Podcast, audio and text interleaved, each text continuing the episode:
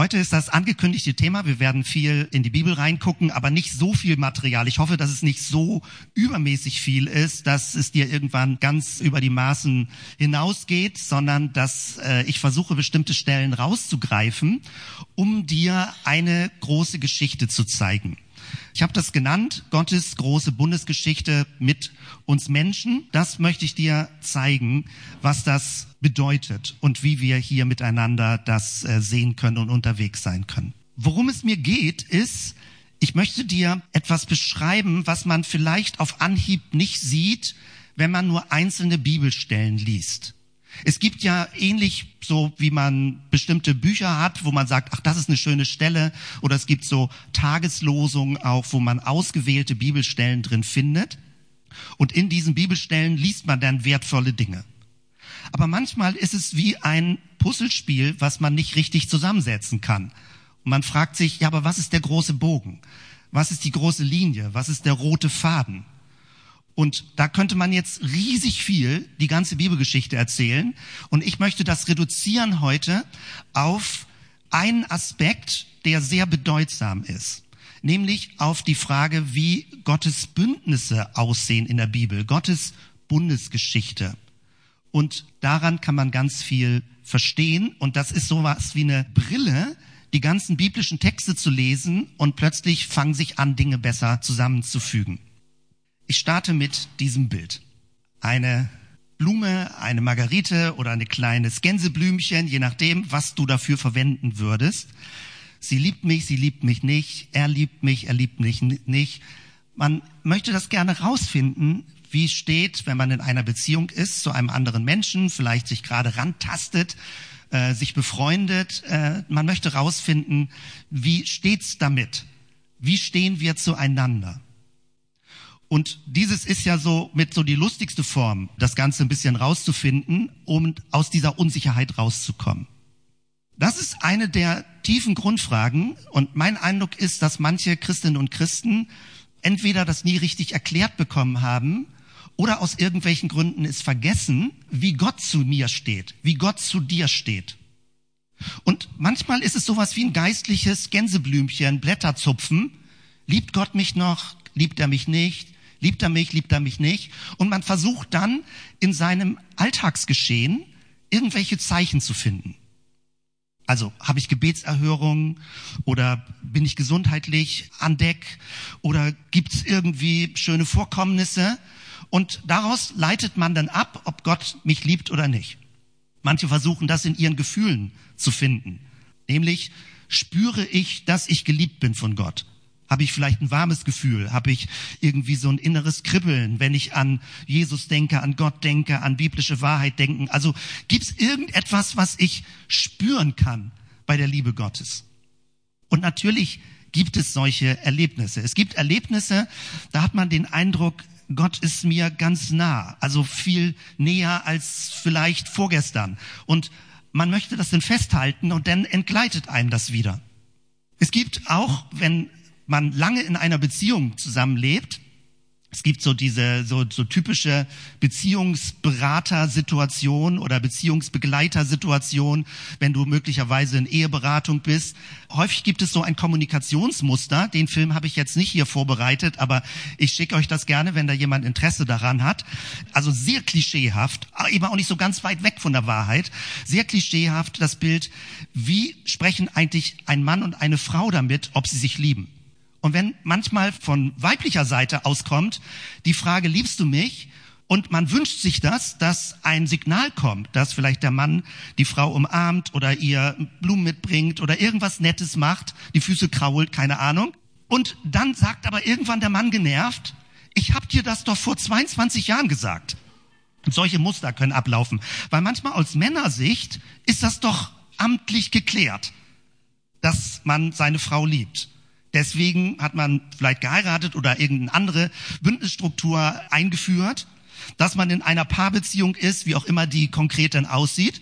Und aus männlicher Sicht hat man gesagt, ich hab's dir doch gesagt. Wo ist das Problem?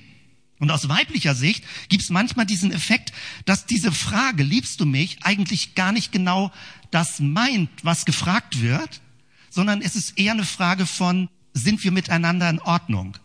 Also ist die Beziehung da? Sind wir noch in einer lebendigen Beziehung? Oder leben wir schon nebeneinander her?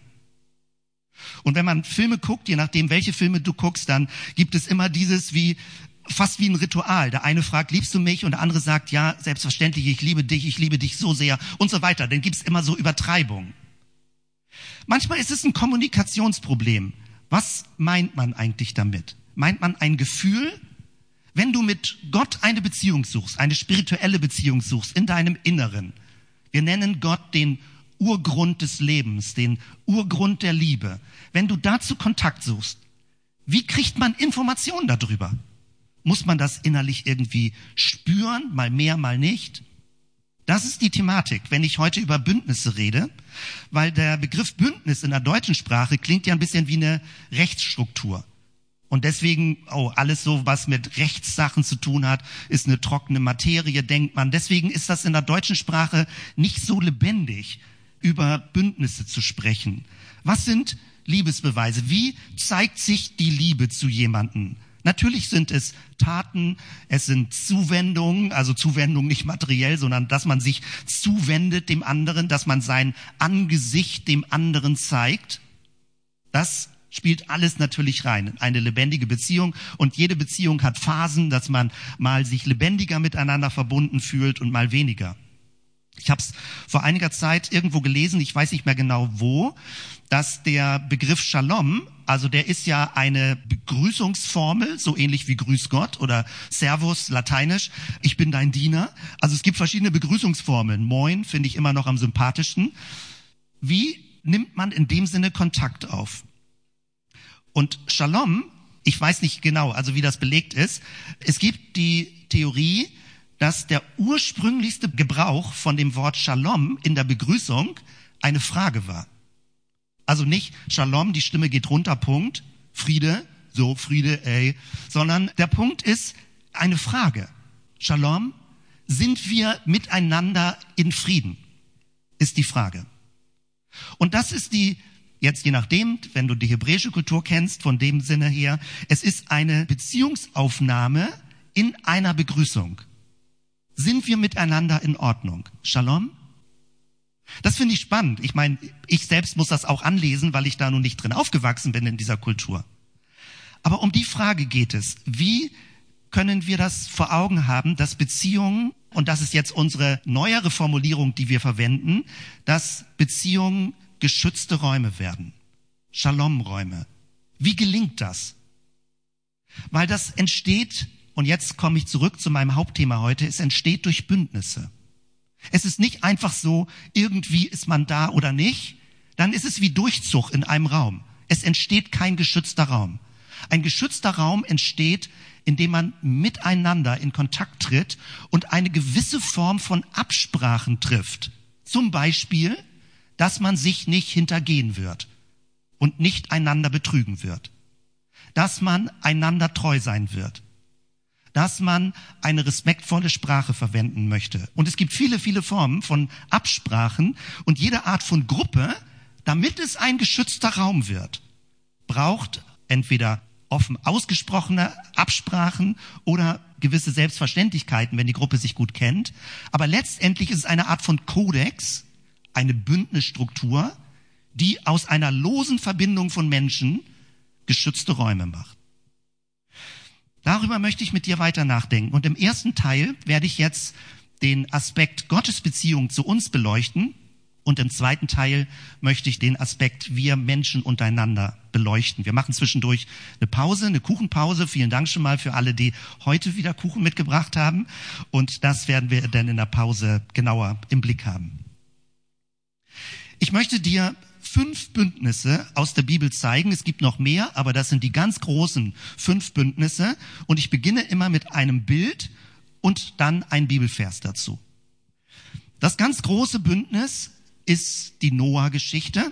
Und ich bin zwar naturwissenschaftlich sehr interessiert, aber ich bin auf der anderen Seite auch so geheimnisvoll, sag ich mal, offen in meinem inneren Bewusstsein, dass wenn ich einen Regenbogen sehe, nicht einfach sage, naja, das hängt mit den Wassertropfen zusammen, wie sich denn das Licht da drin bricht und wie das denn und so.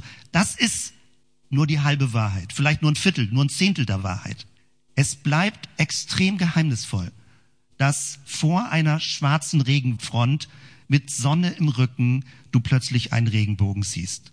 Und das gesamte Farbspektrum leuchtet. Manchmal sogar ein Doppelregenbogen. Und mich erinnert das an diese Noah-Geschichte immer.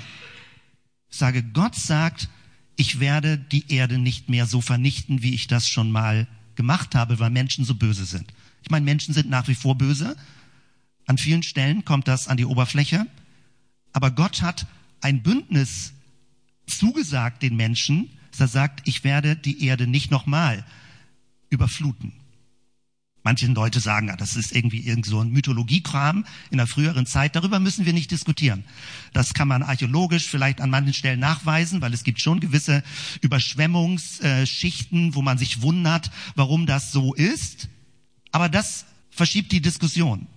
Hier geht es jetzt nicht nur um wissenschaftliche Fakten, sondern es geht um eine geistliche Aussage, die seit Jahrhunderten in der Bibel drin steht, dass Gott Noah gesagt hat, ich werde dich retten aus lauter Bösartigkeit von Menschen und ich beginne mit dir neu. Das kann man ungerecht finden, aber Noah hat viele, viele Jahre an der Arche gebaut, Leute haben ihn ausgelacht und er hat gesagt, Leute, wenn ihr euer Leben nicht ändert, wird die Flut kommen. Ich finde das manchmal so schräg aktuell. Ich habe gerade vor kurzem eine Forschung darüber gelesen, warum Menschen ihr Verhalten nicht ändern, obwohl sie wissen, dass die Katastrophe kommt. Es ist so absolut schräg aktuell. Wir wissen sowas von amtlich, dass die Klimakatastrophe oder inzwischen ja das, die Klimahölle müsste man sagen, also manchmal Klimakatastrophe klingt fast noch ein bisschen harmlos, dass die Klimahölle uns irgendwann verbrennen wird. Wir wissen es, es wird kommen.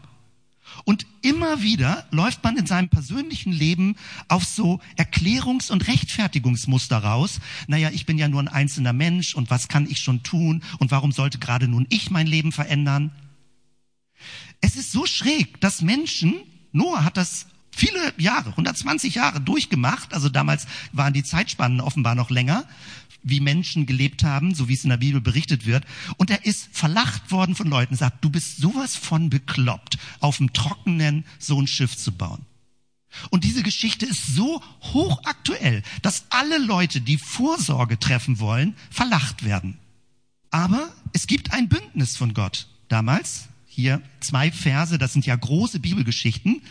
1. Mose 8, solange die Erde steht, soll nicht aufhören Saat und Ernte, Frost und Hitze, Sommer und Winter, Tag und Nacht. Also die Rhythmen der Natur sollen bestehen bleiben. Und Gott garantiert das gewissermaßen, selbst wenn Menschen böse sind. Und dann in 1. Mose 9.13, meinen Bogen habe ich in die Wolken gesetzt, der soll das Zeichen sein des Bundes zwischen mir und der Erde. Und dieser erste große Bund ist ein Bund, der einseitig von Gottes Seite geschlossen wird. Es gibt ja Bündnisse, die laufen wechselseitig. Man verhandelt, jeder bringt ein, wozu er bereit ist, und dann unterschreibt man entweder einen Vertrag oder man umarmt sich oder es gibt verschiedene Formen.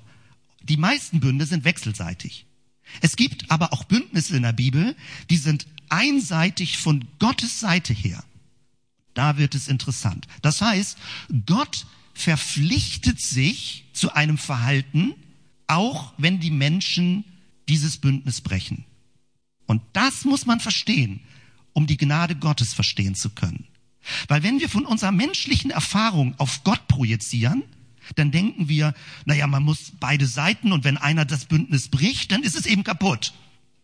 Und Gott ist da anders. Gott hat in der Bibel gewisse Bündnisse gestiftet, wie es in der Bibel berichtet wird, wo er sich verpflichtet zu einem Verhalten gegenüber den Menschen, obwohl die Menschen sein Bündnis mit Füßen treten. Und das Noah-Bündnis gehört in diese Kategorie.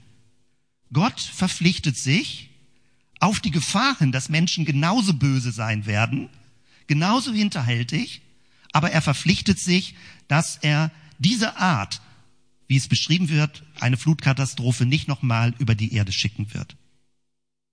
Ein zweiter großer Bund, Abraham. Abraham ist eine Person, auf die im Neuen Testament vielfach Bezug genommen wird. Etwa, wenn man das datieren will, 1800 Jahre vor Christus. Das ist schwierig zu datieren, aber ganz weit eine Urgeschichte. Eine Geschichte, die spielt an verschiedenen Stellen bis nach Ägypten hin und her, Pharao-Zeit. Und Abraham erlebt es, wie Gott ihn herausruft aus seiner Verwandtschaft, aus seiner Großfamilie. Also er hatte die Familie, die er mitgenommen hat, aber damals gab es große Clanstrukturen. Und das Besondere, und deswegen wird auch so viel Bezug genommen im Neuen Testament, ist, Abraham ist nicht sesshaft geblieben. Er hat nicht gesagt, hier bin ich, hier bleibe ich, so ist es, Status quo, das wird immer so sein, sondern er hat sich von Gott in unbekanntes Land rufen lassen. Für die damalige Zeit war das mit extrem hohen Risiken verbunden, weil du die gesamte Versorgungsstruktur hinter dir gelassen hast, was die größere Stammesstruktur anging. Er hat, ist mit seiner Familie losgezogen und er hatte dann im Laufe der Zeit eine große Familie in ein Land, von dem gesagt wird, dass Gott ihn zeigen wird. Also ein Land, wo er nicht ganz genau wusste, wie es aussieht und er hat sich darauf eingelassen. Und weil Abraham diesen Weg gegangen ist, im Neuen Testament wird das dann ausdrücklich der Weg des Glaubens genannt, hat Gott ihn Zusagen gemacht. Eine Bündnisstruktur ist mit ihm eingegangen. Hier findest du jetzt einen Ausschnitt, 1. Mose 12, Vers 1. Und der Herr sprach zu Abraham, so hieß er noch früher, und dann nach dem Bündnis hieß er Abraham. Geh aus deinem Vaterland und von deiner Verwandtschaft, aus deines Vaters Hause in ein Land, das ich dir zeigen will. Und ich will dich zum großen Volk machen und will dich segnen und dir einen großen Namen machen. Und du sollst ein Segen sein. Ich will segnen, die dich segnen und verfluchen, die dich verfluchen. Und in dir sollen gesegnet werden alle Geschlechter der Erde. Soweit liegt es zurück und das ist die Anfangsspur, nämlich in dieser Segensgeschichte werden später die sogenannten Heiden, die nicht jüdischen Völker, also wozu wir eben gehören, als Personen, die nicht jetzt leiblich mit dem Judentum verbunden sind, es sei denn, jemand ist heute Morgen so da. Aber die ganze nicht-jüdische Welt wird hier schon angekündigt, dass sie durch das, was Abraham erlebt, gesegnet werden soll. Und Gott macht eine Zusage. Abraham reagiert mit Vertrauen. Man kann jetzt fragen, ist das eine Leistung? Ist das eine Bündnisleistung? Das klingt ein bisschen übertrieben, wenn man Vertrauen als Leistung versteht. Aber diese Zusage gründet sich darauf, dass Abraham Gott vertraute. Gott hat ihm das zugesagt, aber es fängt nur an, Gestalt zu gewinnen, wenn Abraham es im Glauben annimmt. Drittes großes Bündnis. Mose. Die Mose-Geschichte in der Bibel. Hier mit den Steintafeln, wo das teilweise beschrieben wird mit Gott schrieb mit seinem Finger da rein, also so eine sehr bildhafte Sprache dann. Und Mose steht für den Beginn des Volkes Israel. Abraham hatte eine große Familie und die sogenannten Erzväter, die Patriarchen. Und aus seinen Kindern, Enkelkindern ist das Volk Israel entstanden, die zwölf Stämme. Und mit diesem Volk, das war zunächst in Ägypten, was dann auszog aus Ägypten, auch eine große Symbolgeschichte, die immer wieder aufgegriffen wird. Und dann führt Gott dieses Volk in der Wüste an den Berg Sinai, an den Horeb. Und dort schließt Gott mit diesem Volk ein Bündnis. Und wir kennen das jetzt insbesondere mit den zehn Geboten, aber das ist viel umfangreicher. Es gibt viele verschiedene Gebote, wie Gott eine Art von Struktur in das werdende Volk hineingibt.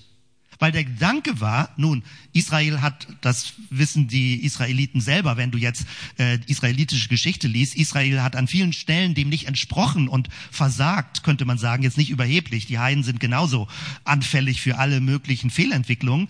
Aber der Grundgedanke war dabei, dass das Volk Israel auch eine Art von Prototyp wird, wie eine Gesellschaft respektvoll miteinander umgehen kann.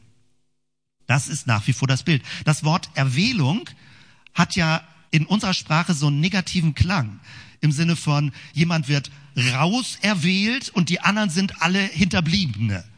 Das ist aber überhaupt nicht damit gemeint. Die hebräische Logik von Erwählung bedeutet, jemand wird besonders praktisch mal erstmal in den Mittelpunkt genommen, um an einer Person etwas zu zeigen, wie auch die anderen leben können.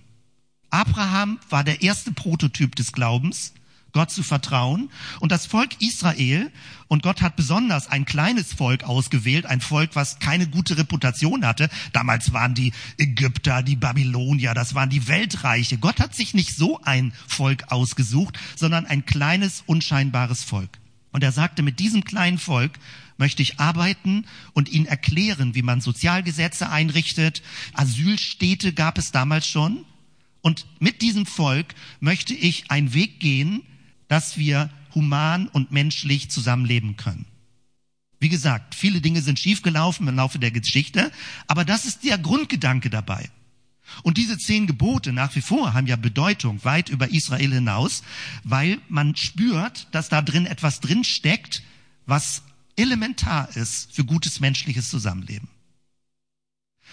Hier ein Bibelvers dazu.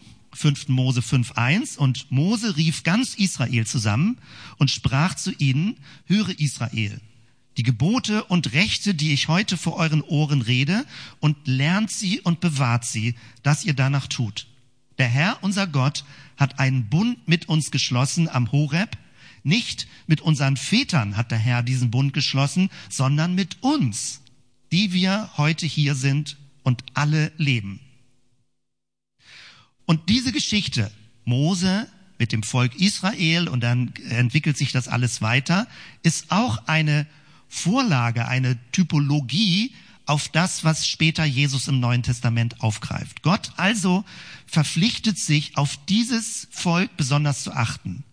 An mancher Stelle wird es der Augapfel Gottes genannt. Also Gott möchte, dass dieses Volk besondere Aufmerksamkeit bekommt, was viele Leute geärgert hat, dass Israel Aufmerksamkeit bekommt. Und ich meine jetzt nicht, dass man alles, was politisch heutzutage in Israel geschieht, das alles biblisch rechtfertigen soll und gut finden soll. Das meine ich nicht. Aber überhaupt, dass Gott sagt, an diesem Volk möchte ich exemplarisch etwas deutlich machen, hat viele anderen sehr geärgert. Und es hat Kriege ausgelöst, dass Juden vernichtet werden sollten. Ein drittes Bündnis, ich habe ein Bild gesucht, das ist gar nicht so leicht, was nicht so simpel ist, weil üblicherweise wird David im Zusammenhang mit Goliath gezeigt auf Bildern, also wie er den großen Philisterkämpfer besiegt hat. Aber hier ein anderes Bild und das ist ein Ausschnitt, wo der Prophet Nathan zu David kommt und sagt, du hast gesündigt. Nämlich, es ging um den Ehebruch mit Bathseba. Also David, selbst der König, bekommt eine andere Person, die ihm sagt, du hast einen Fehler gemacht. Heutzutage fällt uns gar nicht mehr auf, wie extrem dramatisch, eigentlich innovativ das ist. Es ist modern gesprochen Gewaltenteilung. Denn der Pharao in Ägypten war Gott gleich. Wenn jemand zu ihm kommt und sagt, du hast einen Fehler gemacht, dann hat er vielleicht noch zwei Minuten gelebt. Den Herrscher eines Reiches zu kritisieren, ist völlig undenkbar in einer Diktatur, in sehr mächtigen Reichen, wer anfängt, den Herrscher zu kritisieren, kann sein Leben schon gleich beenden. Aber Israel, und das zeigt, wie innovativ das vor vielen, vielen Jahren schon war, Israel, jetzt König David plus minus, kannst du dir so merken, 1000 vor Christus, Salomo danach, Saul davor, also Saul, David, Salomo, diese große Königsperiode, man denkt, okay, Altertum, aber es war hoch innovativ, dass Propheten in Autorität von Gott, und das gibt es in dieser Form nur im Alten Testament, im Neuen Testament nicht mehr, weil da geht es wirklich um Konfrontation der Mächte, jetzt, dass der König konfrontiert wird mit etwas, dass Propheten von Gott her die Befugnis bekommen haben, die Könige zu kritisieren. Das ist ganz ungewöhnlich, dass sowas überhaupt möglich ist. Und das zeigt, dass Israel bei aller Königsbewunderung, dass Israel schon damals ein gewisses konstruktiv kritisches Verhältnis zu Machtstrukturen hatte. Das ist inspirierend. Und wenn heutzutage manchmal gewisse christliche Kreise so plump und naiv auf die Königszeit zurückgreifen und dann davon sprechen, dass Jesus der König ist und das fast anfängt, eine autoritäre Leitungsstruktur auch in Kirchen zu werden, hat man die Geschichte nicht verstanden. Weil die Könige wurden damals kritisiert, sie wurden zur Rechenschaft gezogen, wenn sie nicht gottgemäß gehandelt haben, entsprechend den früheren Bündnissen. Und Könige konnten auch abgesetzt werden. Je nachdem. Also es gab verschiedene Muster, wie das passieren konnte. Aber wenn Jesus sagt im Neuen Testament, dass er sich als König versteht, dann geht es nie um eine Art von hierarchischer Pyramidenstruktur. Und er hat die Jünger ständig durcheinander gebracht, weil er plötzlich Kinder in den Mittelpunkt gestellt hat, weil er sich vor ihnen hingekniet hat und ihnen die Füße gewaschen hat und sie kamen mit ihrem Königbild nicht klar. Und trotzdem hat Jesus gesagt, ja, ich bin ein König. Also manchmal ein bisschen verklausuliert, aber unterm Strich kam das raus. Er ist der König, die Königsherrschaft Gottes, das Reich Gottes, das Friedensreich Gottes. Hier ein Bibelvers noch dazu, wie das bei David beschrieben wird. Psalm 89, Vers 2. Ich will singen von der Gnade des Herrn ewiglich. David war ja Musiker, Hafenspieler oder verschiedene andere Instrumente und seine Treue, die des Herrn verkündigen mit meinem Munde für und für. Denn ich sage, auf ewig steht die Gnade fest. Das steht im Alten Testament. Ja, nicht, dass du denkst, das Alte Testament würde nicht leuchten. Auf ewig steht die Gnade fest. Du gibst deiner Treue sicheren Grund im Himmel. Ich habe einen Bund geschlossen mit meinen Auserwählten. Ich habe David, meinen Knechte, geschworen. Ich will deinen Geschlecht festen Grund geben, auf ewig und deinen Thron bauen für und für. Das ist der Grund, weshalb der Apostel Paulus, wenn er den Römerbrief beginnt, betont, dass Jesus aus der Linie Davids ist. Weil Jesus nimmt dieses Königtum, diese Verheißung auf und in seiner Person transformiert er das Königsverständnis, dass es um ein Friedensreich geht und nicht um ein militärisches Expansionsreich. Denn auch damals, ja, das Volk Israel war ja auch eine militärische Expansionsmacht und das alles räumt Jesus ab und wischt es vom Tisch und spricht davon, dass er ein König des Friedens ist, ein Friedensreich, worum es ihm geht und nicht in so einer plumpen, naiven Form. Jesus hat gepredigt und gelehrt und gelebt unter der Besatzung des römischen Reiches. Das war nicht eine Schönwetterreligion, die Jesus da verkündigt hat. Wenn wir es heute noch nicht genau verstehen, was Jesus vielleicht gemeint haben könnte, heißt das nicht, dass er naiv war, sondern dass wir es wahrscheinlich noch nicht richtig verstehen und noch besser die Bibel studieren müssen. Ein fünftes Bündnis, das eigentlich jetzt kein wirkliches Bündnis ist, sondern die Ankündigung eines Bündnisses ist. Das ist das Bild von Propheten Jeremia. Als einer der großen Propheten bekommt angekündigt, dass es einen neuen Bund geben wird. Und hier findest du das. Jeremia 31, 31. Siehe, es kommt die Zeit, spricht der Herr, da will ich mit dem Hause Israel und mit dem Hause Juda einen neuen Bund schließen nicht wie der Bund gewesen ist, den ich mit ihren Vätern schloss, als ich sie bei der Hand nahm, um sie aus Ägyptenland zu führen. Mein Bund, den sie gebrochen haben, ob ich gleich ihr Herr war, spricht der Herr. Sondern das soll der Bund sein, den ich mit dem Hause Israel schließen will nach dieser Zeit, spricht der Herr. Ich will mein Gesetz in ihr Herz geben und in ihren Sinn schreiben. Und ich will ihr Gott sein und sie sollen mein Volk sein. Hier geht es nicht mehr um Steintafeln. Hier geht es nicht mehr um äußere Gesetze. Eine Gesellschaft braucht das, dass man verschiedene Gesetze niedergeschrieben hat. Aber die Vision oder die Ankündigung, die Verheißung, die hier Jeremia bekommt, ist, dass wir in unserem Inneren ganz tief verstehen werden, was gut ist zu tun. Ein Gesetz des Lebens in unseren Sinn und unser Herz hineingeschrieben.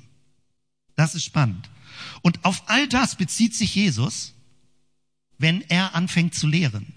Dies war jetzt ein sehr schneller Durchgang durch fünf große Bündnisse. Ich habe dir die hier nochmal aufgezeigt, nämlich Noah und der Regenbogen, Abraham und der Weg des Glaubens, Mose und das Volk Israel, zehn Gebote, die übertragbar sind auf uns, David und das Königtum, Jeremia und der neue Bund. Und dann kommt Jesus in diese Geschichte hinein und nimmt das auf. Jesus und dieser neue messianische Bund, den er aufrichtet. Ich möchte dir hier noch ein Bild zeigen. Das sieht ein bisschen hübsch aus. Ich weiß nicht, das ist eine Computergrafik. Ich hoffe, du magst sowas. Hier ist mal simuliert worden durch die ganze Bibel durch, wie die Bibel unterschiedlich aufeinander verweist. Also hier unten, das sind die Bibelbücher, die da stehen und wie ganz im Schöpfungsbericht schon verwiesen wird auf die Offenbarung und die Offenbarung Bezug nimmt auf den Schöpfungsbericht mit allen Zwischenebenen, je nachdem, wie du die Bibel ordnest. Aber klar ist, dass diese Bibliothek aus 66 Büchern über 1000 Jahre Entstehungsgeschichte, dass es ein riesiges, gigantisches Universum ist an Verweisen. Ich habe früher angefangen, intensiver die Bibel zu lesen mit der Thompson-Bibel. Und das war eine Studienbibel, wo neben jedem Text Bibelstellen standen, auf welche der aktuelle Text verwiesen hat. Manchmal sieht man das direkt in Zitaten und manchmal sind es nur Anklänge, Bilder, die aufgegriffen werden. Und wenn du die Bibel so siehst, dann ist es nicht irgendein Buch, ein historisches Buch von früher. Es ist ein Kosmos von Symbolen und Verweisen, und Jesus geht mitten rein in diese Sprachgeschichte, diese Symbolgeschichte und fängt an, damit seine eigene Person zu erklären. Hochspannend. Wer hat von euch schon diesen Film gesehen? The Chosen? Gibt schon ein paar Leute, ist die Empfehlung zu gucken. Eine ganz frische, ungewöhnliche Jesus-Darstellung. Sehr verblüffende Formen, Wendungen, wie das beschrieben wird. Und es ist weltweit eine riesige Erfolgsgeschichte, diese Verfilmung, weil Jesus so verblüffend menschlich und gleichzeitig geheimnisvoll dargestellt wird. Wir haben nur begrenzt Zeit, aber ich möchte dir zwei Bibelstellen zeigen, wie Jesus Bezug nimmt nicht nur Jesus, sondern später denn Paulus hier. Das ist jetzt Paulus. Aber bei Jesus findest du ganz viel, wenn du das Matthäusevangelium liest. Nämlich, wie Bezug genommen wird auf zwei dieser Bündnisse. Galater 3, Vers 13 nimmt Bezug auf Abraham Dort liest du, Christus aber hat uns erlöst von dem Fluch des Gesetzes, da er zum Fluch wurde für uns. Der Bezug zu Jesus. Denn es steht geschrieben, verflucht, wer am Kreuz hängt, damit der Segen Abrahams unter die Heiden komme in Christus Jesus und wir den verheißenen Geist empfingen durch den Glauben. Es gibt da eine riesige Auslegungsgeschichte. Manche legen das sehr plump und verkürzt aus. Abraham ist reich gewesen, Segen Abrahams. Wir müssen heute auch reich und erfolgreich sein. Also manche machen da so ein Wohlstandsevangelium draus im Sinne von Abraham hat viele Kinder, ich werde auch viele Kinder haben. Abraham hat einen guten Beruf gehabt, ich werde auch erfolgreich sein. Das ist aber nicht die Quintessenz des Ganzen. Die Quintessenz ist, Abraham hat gelebt im Glauben, damit wir den verheißenen Geist empfangen. Darum geht es in dieser Verheißung. Nämlich, dass wir permanent mit Gott in Kontakt sind und er sein Gesetz im neuen Bund mit uns im Herzen, wir ihn tragen. Ich finde es hier auch im Johannesevangelium, Kapitel 1, Vers 17. Denn das Gesetz wurde durch Mose gegeben. Die Gnade und die Wahrheit ist durch Jesus Christus geworden. Hier der Bezug zu Mose. Und Spannend ist, die neueren Übersetzungen korrigieren das, weil in früheren Übersetzungen wurde das als Gegensatz übersetzt. Also das Gesetz wurde durch Mose gegeben, aber die Gnade kam durch Jesus. Das ist aber nicht korrekt von der Übersetzung, sondern es sind zwei Aussagen, die nebeneinander stehen, ohne Wertung. Mose hat das Gesetz Gottes in die Welt gebracht, am Volk Israel illustriert und Jesus kommt jetzt in diese Geschichte hinein, erfüllt die Ansprüche des Gesetzes, nimmt den Fluch weg, der durch das Gesetz in eine gewisse Zwanghaftigkeit des Lebens hineingeführt hat und bringt Gnade und Wahrheit. Und das sind riesige hebräische Begriffe. Es geht um Gottes Zuwendung. Es geht darum, dass du dich darauf verlassen kannst, dass Gott dir zugewandt lebt. Und damit komme ich zurück in diese Bündnisstruktur. Denn das, was Jesus in die Welt gebracht hat, ist eine neue, zunächst mal einseitige Form des Bündnisses. Er hat gesagt, ich komme zu euch Menschen, um euch zu sagen, dass ihr von Gott geliebt seid. Ich komme, um euch zu sagen, dass die Vergebung Gottes da ist. Das heißt, Jesus tritt gewissermaßen im Namen Gottes in Vorleistung. Und er sagt, ich möchte dieses Bündnis mit euch, ich kann euch nicht zwingen, dass ihr es annehmt, dieses Bündnis, dieses Bündnisangebot. Aber von meiner Seite, von Gottes Seite aus, ist völlig amtlich und klar, dass ich Gott im Namen Gottes euch zugewandt bin. Dass meine Hand ausgestreckt ist. Und du brauchst nie und nie und nie Angst haben davor, dass Jesus irgendwann mal so die Hand zurückzieht und sagt, Edgy Badge war nicht so gemeint. Ich betone das so deutlich und ich würde am liebsten jetzt noch mehr Schleifen drehen und Schleifen drehen darum, weil dieses Problem so hartnäckig ist im christlichen Leben, dass von Zeit zu Zeit Leute den Eindruck haben, sie wissen nicht genau, ob Gott sie liebt. Und dann braucht es wieder jemanden, der es ausspricht, der es nochmal sagt. Und natürlich ist es gut, es zu aktualisieren. Liebst du mich? Ja, ich liebe dich. Aber wirklich richtig, und ich sage jetzt nicht, dass die männliche Sicht der Dinge, so wie ich am Anfang das gesagt habe, aber die Grundlage von allem ist, ich habe es dir amtlich gesagt, vor 2000 Jahren. Du kannst manchmal darin unsicher sein, aber das ändert nichts an der Entscheidung Gottes, dir zu sagen, dass die Gnade und die Freundlichkeit und die Liebe und die Zuwendung Gottes für dich da ist. Es nützt nichts, wenn du deinen geistlichen Puls fühlst, ob du das auch spürst. Mal spürt man es, mal spürt man es nicht. Aber die Liebe Gottes, die Zuwendung, die Gnade, diese Klarheit von seiner Seite ist absolut amtlich für alle Zeit, für alle Ewigkeit. Das ist die Botschaft von Jesus. Das ist das Evangelium. Gott ist für dich. Er ist mit dir. Er ist bei dir. Du kannst dieses Bündnis ausschlagen. Aber von Gottes Seite besteht immer die ausgestreckte Hand. Und das Bild, wenn Jesus am Kreuz hängt, ist nicht nur diese Art von Märtyriumstod, sondern es ist auch das Bild der ausgestreckten Arme. Und das ist wichtig, das vor Augen zu haben. Deswegen ist die Aufgabe nicht darin, Gott zu fragen, liebst du mich? Die Aufgabe ist nicht darin, zu beten, Herr, zeig mir, dass du mir vergibst, sondern die Aufgabe besteht einzig und allein darin, dass du dich erinnerst, was in Christus geschehen ist. Dass du es annimmst im Glauben und dein Herz darin glücklich wird. Das kann kein anderer für dich tun. Du selbst nimmst es an und glaubst es und in dem Moment wirst du frei. In dem Moment geht dir der Himmel auf. Das ist das, worum es geht. Und ich habe das nochmal hier versucht, mit wenigen Sätzen deutlich zu machen. Biblische Bündnisse, also die großen Bündnisse, gehen von Gott aus. Es sind seine freien Zusagen. Menschen haben Gottes Bund gebrochen. Jesus ist gekommen, um Juden und Nichtjuden erneut oder ganz neu in Gottes Bundesgeschichte einzuladen. Und je mehr du die Logik des Bundes verstehst, desto weniger bist du unsicher, dass Gott für dich ist.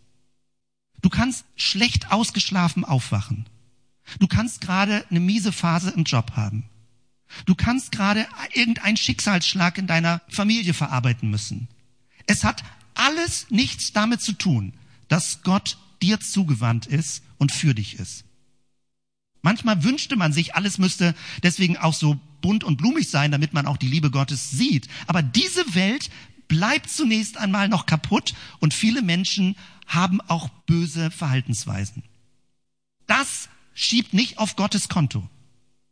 Von Gottes Seite ist seine Zuwendung da und hilf mit, dass es möglichst viele Menschen hören, dass Gott für sie ist und ihnen Aufmerksamkeit schenken möchte. Mit zwei Bibelversen möchte ich diesen ersten Teil beenden. Paulus greift das nochmal auf. Das sind so Verse auch zum Auswendiglernen, wenn du das mal brauchst oder kleb dir das am Spiegel.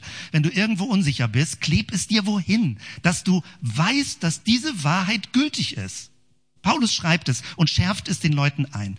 Wenn wir untreu werden, so bleibt er Gott selbst doch treu, denn er kann sich selbst nicht verleugnen. Gott bricht den Bund nicht, den er zugesagt hat. Er macht es nicht.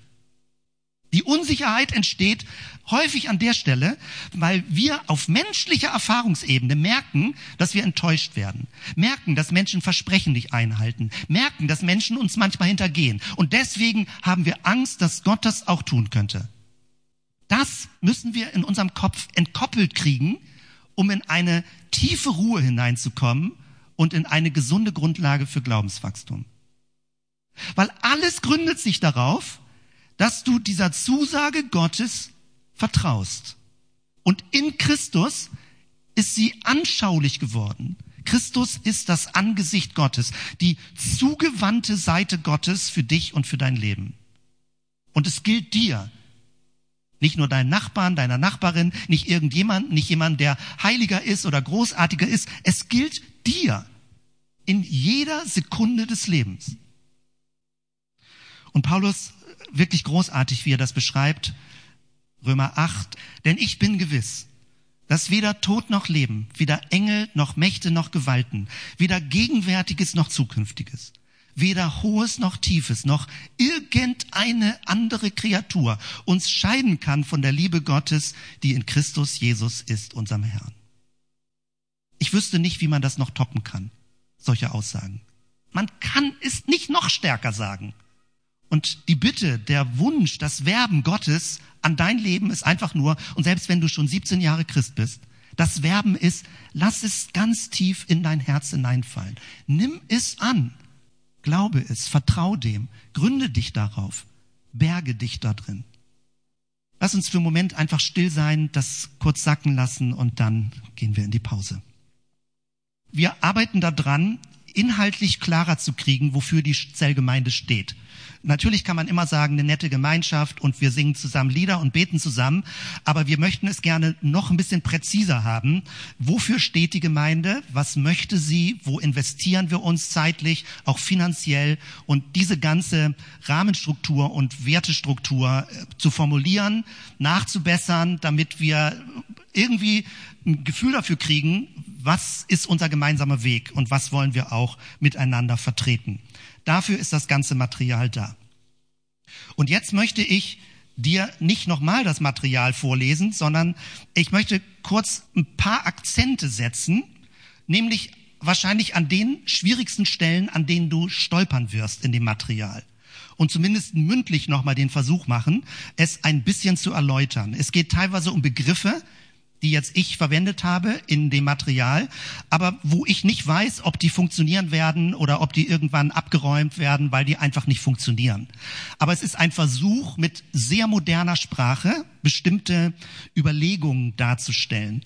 Und damit komme ich zurück auf den ersten Teil, Bündnisse. Das wirst du gleich merken. Mir geht es jetzt darum, wie gestalten wir Gemeinschaften, nicht im Sinne von, wir sind einfach irgendwie eine Kirche und dann gibt es eine Leitung und eine Obrigkeit oder, oder irgendwelche Standards, die man erfüllen muss, sondern mit der Vision, ich habe jetzt kein besseres Wort, mit der Idee, was Jesus wollte. Wie können solche Gemeinschaften strukturell aussehen?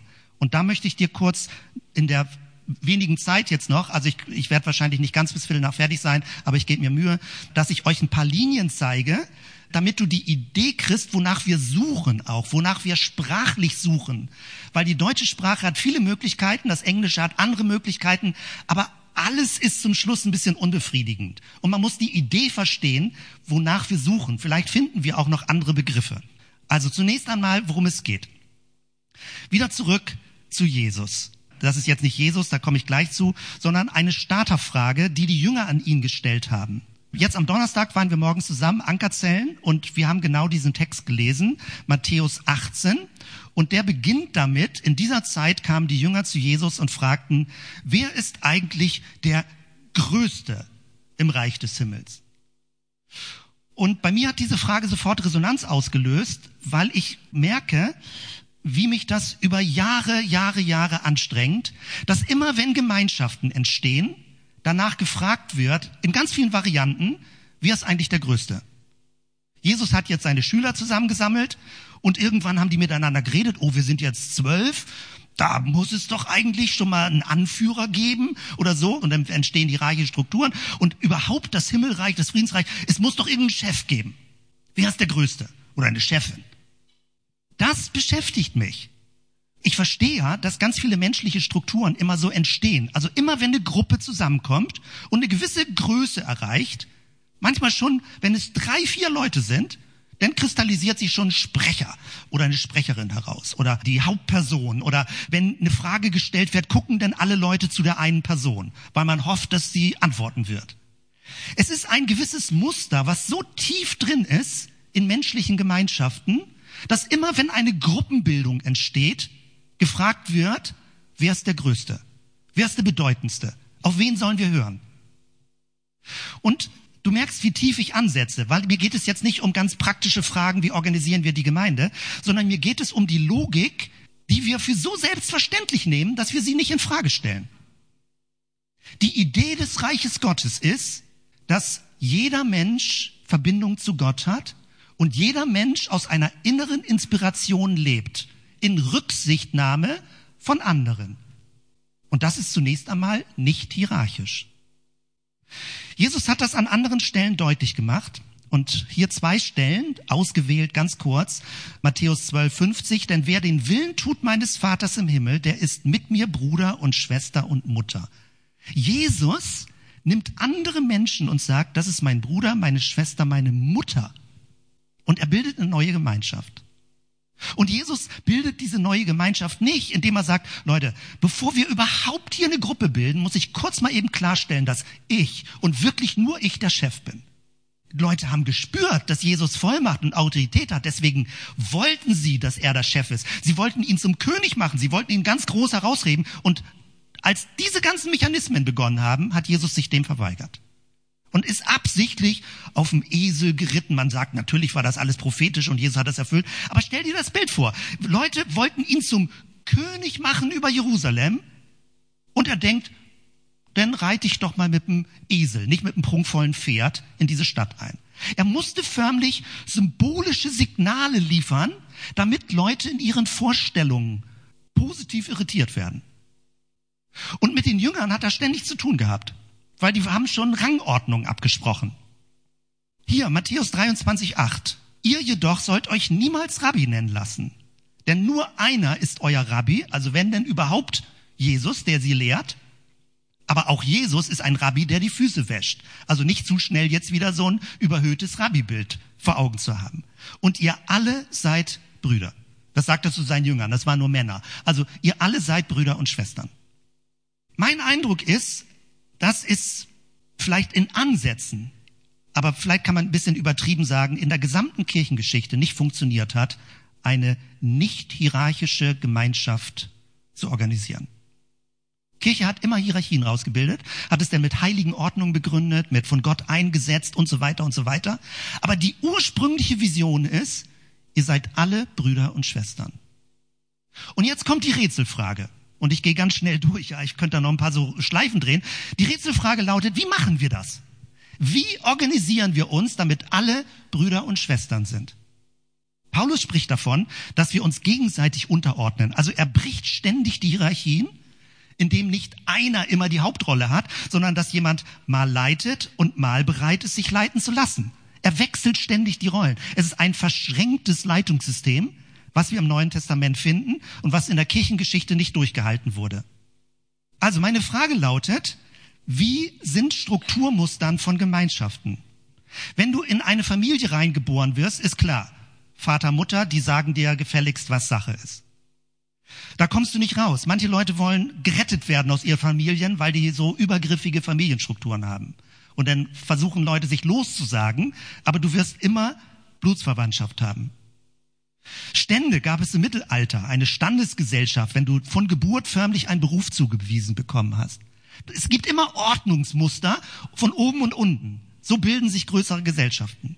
Wenn Staaten gegründet werden, je nachdem, was die für eine Regierung haben, wenn sie demokratisch gewählt ist oder wenn sie diktaturmäßig wird, dann bist du nicht der Bürger, sondern teilweise der Untertan. Wenn du in eine Firma reinkommst, je nachdem, was für eine Leitungskultur es gibt, kann es relativ kooperativ sein, oder es kann jemand richtig den Chef raushängen lassen. Klar ist aber, du bist angestellt und im Notfall fliegst du raus. Immer dieselben Muster. Wie funktioniert jetzt Gemeinde und Kirche? Wie kann eine Gemeinschaft mit freien Menschen gebildet werden? Alles vor dem Hintergrund, Gott möchte eine Bündnisstruktur, eine freiwillige Bündnisstruktur. Und das ist das, was mich beschäftigt, jetzt nicht nur aktuell, sondern über Jahre und wo ich immer neue Angangswege suche. Wie strukturieren wir uns als Gemeinde, damit wir nicht in bestimmte kirchengeschichtliche Sackgassen reinlaufen, wo ich denke, das ist doch klar schon, dass das nicht die Lösung sein kann. Aber manchmal sind es so die einfachen Lösungen. Man hat dann so eine Hauptansprechperson und die fragt man, was gesagt wird. Und wenn es schlecht läuft, ist es der Pastor, der so überhöht wird, dass man immer den Pastor fragen muss. Ja, in manchen Stellen ist gut, wenn man mich fragt, aber an anderen Stellen ist nicht gut, dass man mich fragt. Es kann auch andere Strukturen geben. Wie kriegt man es hin, dass eine Gemeinschaft sich organisiert, wo jeder mitdenkt, ohne dass Chaos ausbricht? Wie kriegt man das hin, dass jeder eigenständig auch Entscheidungen treffen kann für Gutes, ohne dass man anderen in die Quere kommt oder dass man Leute beleidigt oder wie kriegt man diese Art von Abstimmung, Rücksichtnahme miteinander hin? Das ist die Herausforderung. Und ich finde, das ist eine große Aufgabe. Und man kann auch immer neu daran scheitern und vielleicht frustriert sein, aber das ist die eigentliche Idee, um die es geht. Und was wir praktisch machen, sind immer nur die Versuche, eine bestimmte Konkretion hinzukriegen. Eben hatten wir die Gründung einer neuen Gruppe angekündigt, jetzt am Dienstag. Das sind diese Begriffe, die wir aktuell verwenden. Ein Hauskreis, Zellgruppe, Pilgerras, Basisgemeinschaft, Ankerzelle. Und jeder Begriff drückt irgendetwas Gutes aus. Also mehr oder weniger. Man hat sich zum Beispiel sehr an den Begriff Hauskreis gewöhnt. Aber was sagt dieser Begriff aus? Es ist eine Gruppe, die sich in einem Haus trifft und in Kreis setzt. Was sagt es inhaltlich aus? Was ist das inhaltlich? Oder Pilgerras bedeutet auf dem Weg sein, das ist ein ganz anderer Akzent. Und man rastet auf dem Weg. Das hat ein anderer Akzent. Ankerzelle, sowas, was einen innerlich verankert. Zelle ist im deutschen Bereich immer so ein bisschen zwiespältig, ist schwierig. Die deutsche Sprache ist an manchen Stellen schwierig. Basisgemeinschaft klingt relativ technisch, trifft es aber gut, wenn man weg will von Hierarchie und sagt, hier in der Basis treffen wir uns.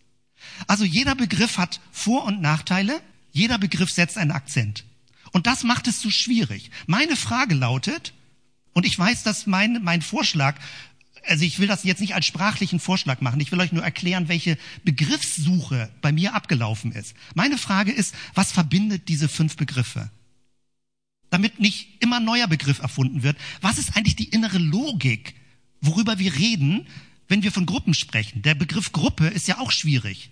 Was ist das, eine Gruppe? Eine Gruppe ist ein Gruppieren. Man gruppiert Dinge. Das sind Birnen, das sind Äpfel. Also man setzt ein Label drauf und dann habe ich etwas gruppiert. Aber es sagt auch noch nichts aus über das Wesen dieser Gruppe. Also die Frage lautet, Rätselfrage, welcher Begriff drückt den Bündnischarakter aus? Und das ist schwierig in der deutschen Sprache. Echt, finde ich. Und ich zeige euch mal, was Synonymwörterbücher anbieten für Gruppenbegriffe. Kannst du es Horde nennen?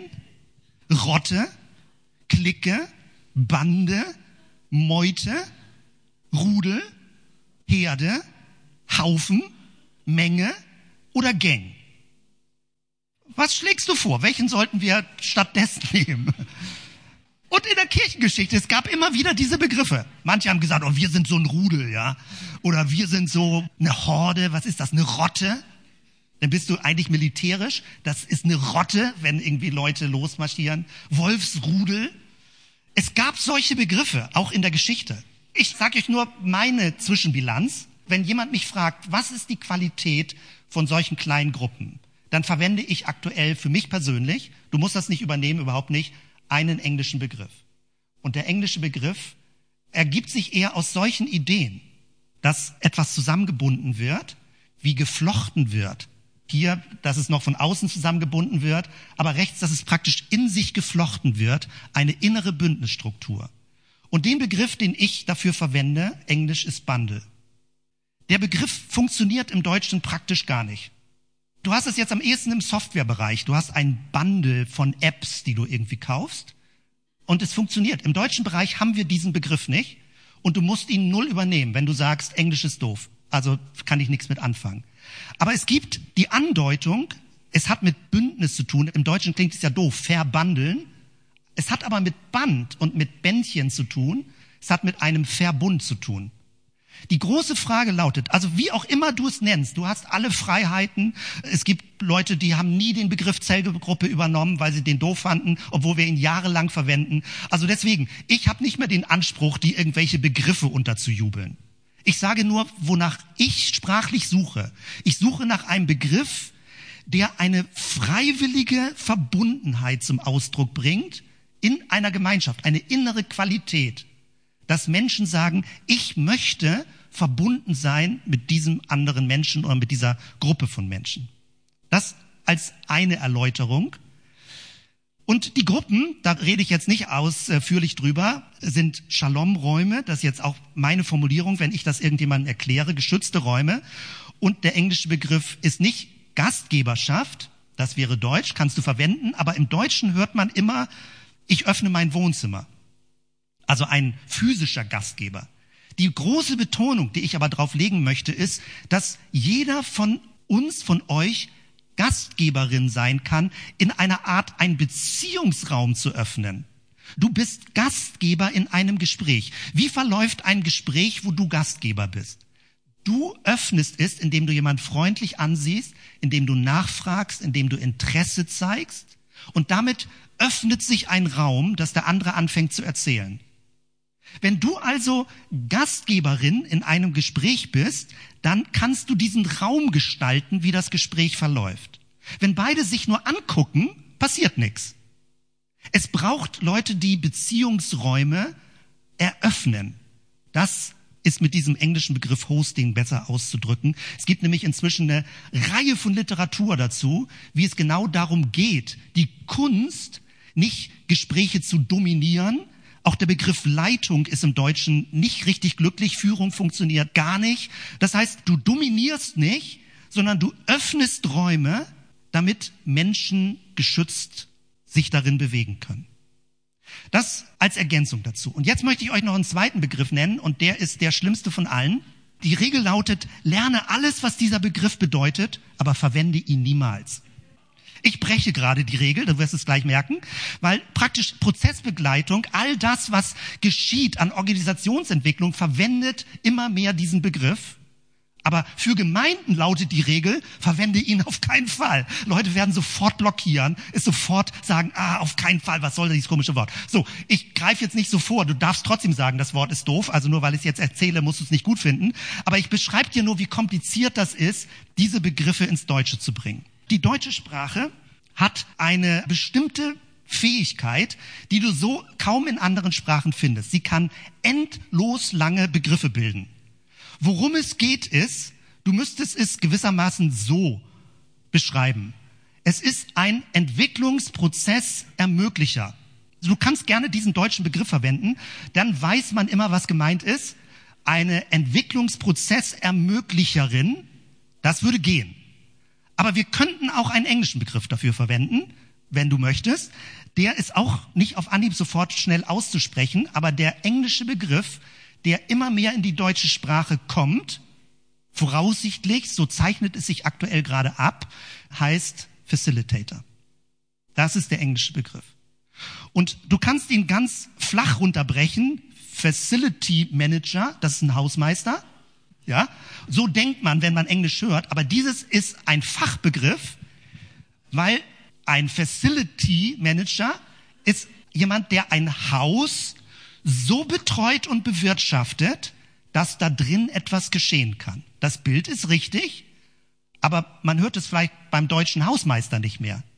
Der Gedanke dabei ist, und danach suche ich, also nach Begriffen, dass wir nicht von Führung, nicht von Leitung reden, im Sinne von eine Person sagt, wo es lang geht, sondern hier geht es jetzt nicht um den räumlichen Aspekt. Der räumliche Aspekt ist Hosting, ein Raum öffnen.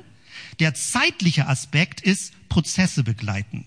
Es geht um eine Fertigkeit, die man lernen kann, mit Menschen, mit sich selbst und mit anderen Wege zu gehen. Das kann man lernen.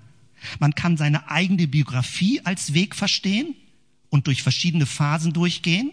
Und man kann es auch mit anderen, mit einzelnen Personen oder mit ganzen Gruppen auch lernen, Prozesse zu gehen. Und das gehört rein zutiefst in die biblische Botschaft, dass wir eine Weggemeinschaft sind. Das heißt, die Räume zu eröffnen, Shalom-Räume, ist eine elementare Fertigkeit, die wichtig ist, um eine gute Kultur zu entwickeln, eine gute Beziehungskultur. Je mehr Hosts wir haben, Beziehungshost, desto wärmer wird die Atmosphäre in der Gemeinde. Ganz unmittelbarer Zusammenhang. Und je mehr Facilitators wir haben, desto mehr Prozesse geschehen.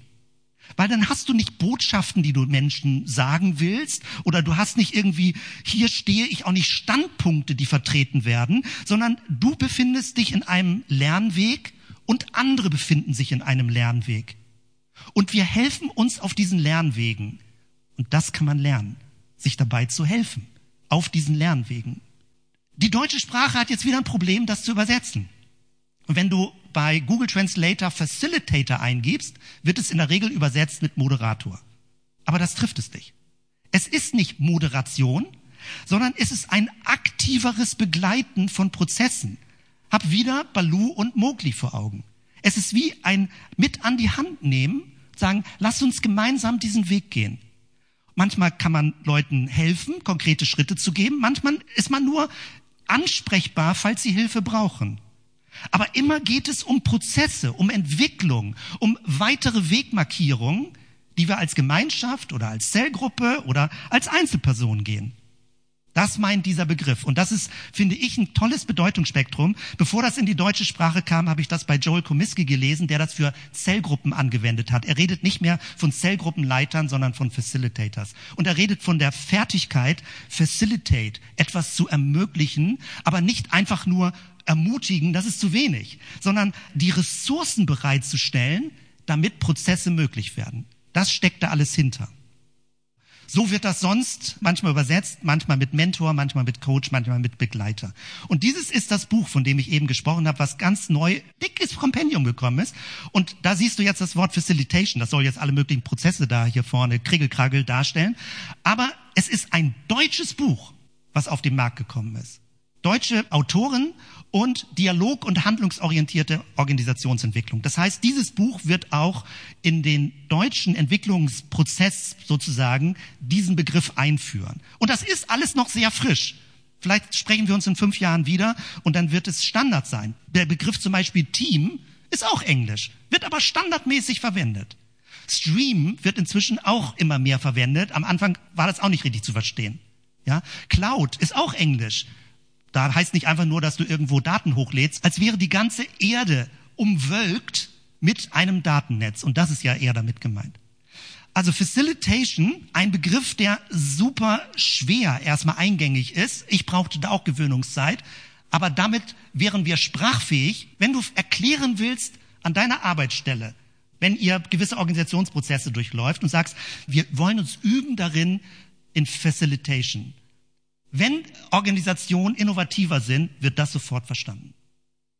Und ich habe nach einem Bild gesucht und komme dann auch zum Schluss, was das eigentlich deutlich macht. Und dieses Bild fand ich am treffendsten, weil es geht nicht um kognitives Lernen, es geht nicht, nicht nur, sag ich mal, ist wichtig, es geht nicht darum, irgendwelche, sag mal, Signale zu senden, was jemand tun soll, sondern es geht darum, förmlich gemeinsam das Leben zu gestalten. Wie hier Ton alte Hände und junge Hände, gemeinsam gestalten das Leben.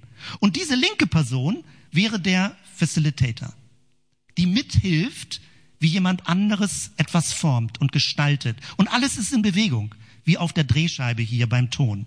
Also, Facilitator, das ist meine Kurzform, ist ein Ermöglicher, eine Ermöglicherin oder Begleiter, Begleiterin von guten Entwicklungen. Und wenn das deine Berufung ist, jetzt ganz praktisch, nicht abstrakt geistlich, sondern wenn du lernst, ein guter Host zu sein für Beziehungsräume und ein guter Facilitator, um Prozesse zu begleiten, dann wird es sehr konkret. Manchmal fragen Leute, was ist unsere Aufgabe? Das wird sehr konkret. Wir können dann im nächsten Schritt über Begabungen reden, über Einzelaufgaben, aber dieses ist das Elementare. Shalom-Räume aufspannen und Menschen auf dem geistlichen Weg zu begleiten. Und das kann jeder lernen.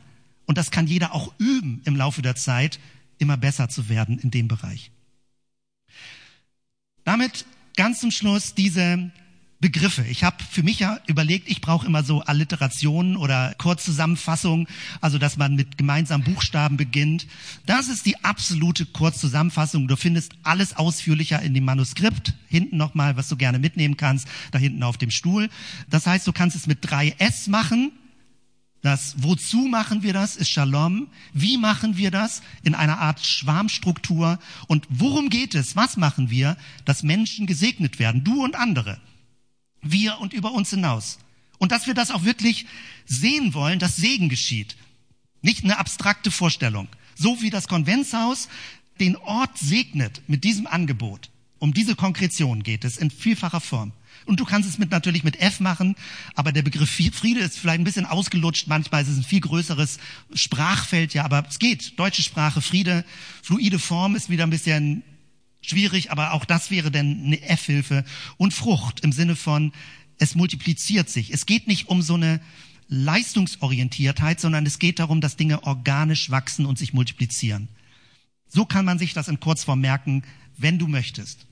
Von dort her nochmal zurück dies war jetzt heute eine Präsentation, die ich jetzt geliefert habe. Du kannst für dich das sacken lassen, nachlesen. Du kannst mit Mirjam und mir reden, ungefähr jetzt stellvertretend für die Gemeindeleitung, wenn wir uns hier im Büro treffen oder online Rückmeldung geben, wenn Fragebogen rumgeschickt wird. Also wir sind da weiter in der Sortierung und dieses ist ein bisschen eine Zwischenbilanz, aber natürlich schon eine Zwischenbilanz, wo es mal verschriftlicht wurde und das ist echt schwer, finde ich, mit all dem, was wir an Geschichte haben. Also ich will jetzt nicht Lob dafür haben, so meine ich das nicht, aber ich will nur beschreiben, wie sehr ich mich auch gemüht habe, Dinge in Sprache zu bringen und es nicht in zehn Seiten zu schaffen, sondern ein paar mehr Seiten zu brauchen, weil es einfach wichtig ist, möglichst Dinge mal zusammenfassend zu beschreiben.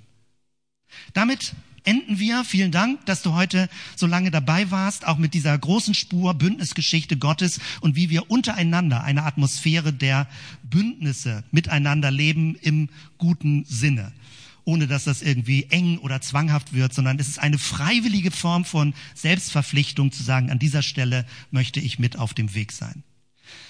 Du siehst den Segensvers zum Schluss. Lass uns doch damit schließen. Bitte steh dazu auf, dass wir so um den Segen Gottes gemeinsam bitten. Danke, Jesus, für diesen Morgen zusammen mit allen Gedanken, mit all dem, was uns beschäftigt und hilf uns, dass wir vom drüber nachdenken immer noch mehr wieder ins Handeln kommen, wie wir ein Segen für uns, für andere, für unser Umfeld sein können, an Arbeitsstellen, in Nachbarschaften, wo immer man erkennen kann, dass es wirklich nötig ist, was beizutragen und Gutes zu tun. Danke für deine Kraft in unserem Leben und dass deine Gnade und Zuwendung, deine Freundlichkeit uns gegenüber so unverbrüchlich ist, so unkaputtbar und wir immer neu uns darin gründen können, in diesem Bewusstsein, dass du für uns bist. Danke, Jesus. Lass uns zusammen sprechen. Der Gott der Hoffnung aber erfülle euch mit aller Freude und Frieden im Glauben, dass ihr immer reicher werdet an Hoffnung durch die Kraft des Heiligen Geistes. Amen.